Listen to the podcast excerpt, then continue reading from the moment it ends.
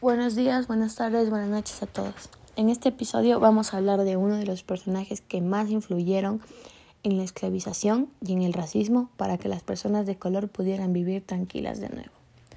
El personaje del que voy a hablar hoy es el famosísimo líder Martin Luther King Jr.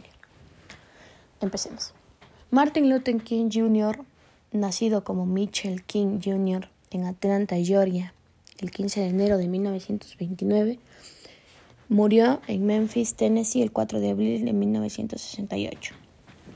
Ha sido un identificado pastor de los Estados Unidos del Santuario Bautista y activista, que desarrolló una tarea determinante en USA al frente del desplazamiento por los derechos civiles para los afrodescendientes y que además participó como activista en varias manifestaciones contra la guerra de Vietnam y la pobreza generalmente.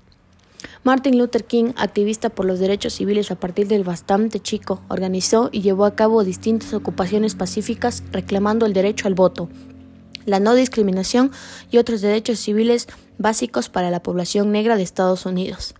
Entre sus ocupaciones más recordadas permanecen el boizón de autobuses en Montgomery en 1955. Su apoyo a la fundación de la Source Crystal Lersey Conference SCLC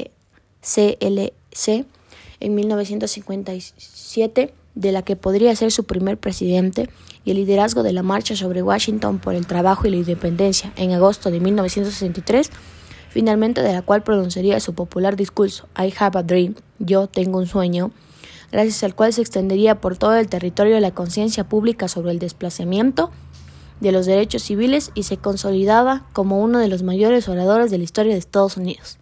La mayoría de los derechos reclamados por el desplazamiento podrían ser aprobados con la pulgación de los derechos civiles en 1964 y la Ley de Derecho de Voto de 1965. El homicidio de Martin King Jr. a partir de 1986, el día de Martin Luther King Jr. Biografía. Martin King Jr. era hijo del pastor bautista Martin Luther King y de Alberta Williams King organista en una iglesia. Su padre se llamaba al nacer Mitchell King. Al principio fue nombrado con ese mismo nombre, Mitchell King Jr., pero en un viaje a Europa que realizaba la familia en 1964, el padre durante una visita a Alemania decidió cambiar los nombres por Martin Luther en honor del reformado protestante Martin Lutero, en inglés Martin Luther.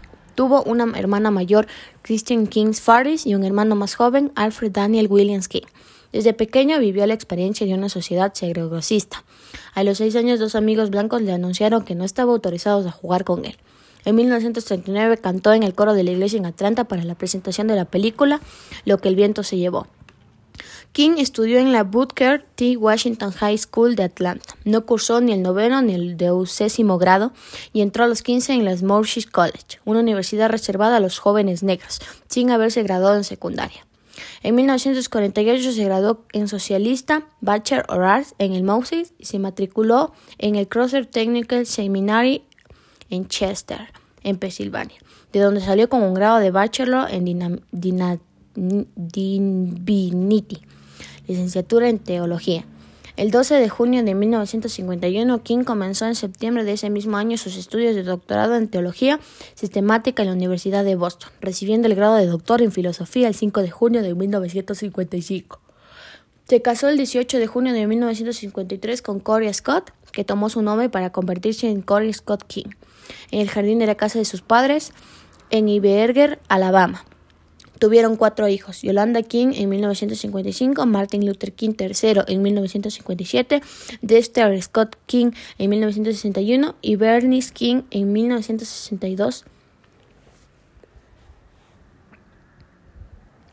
Este fue uno de los personajes que más tuvo éxito en toda esta historia, por lo cual se me hizo correcto tenerle un episodio a él para mencionar todo lo que hizo para esta comunidad.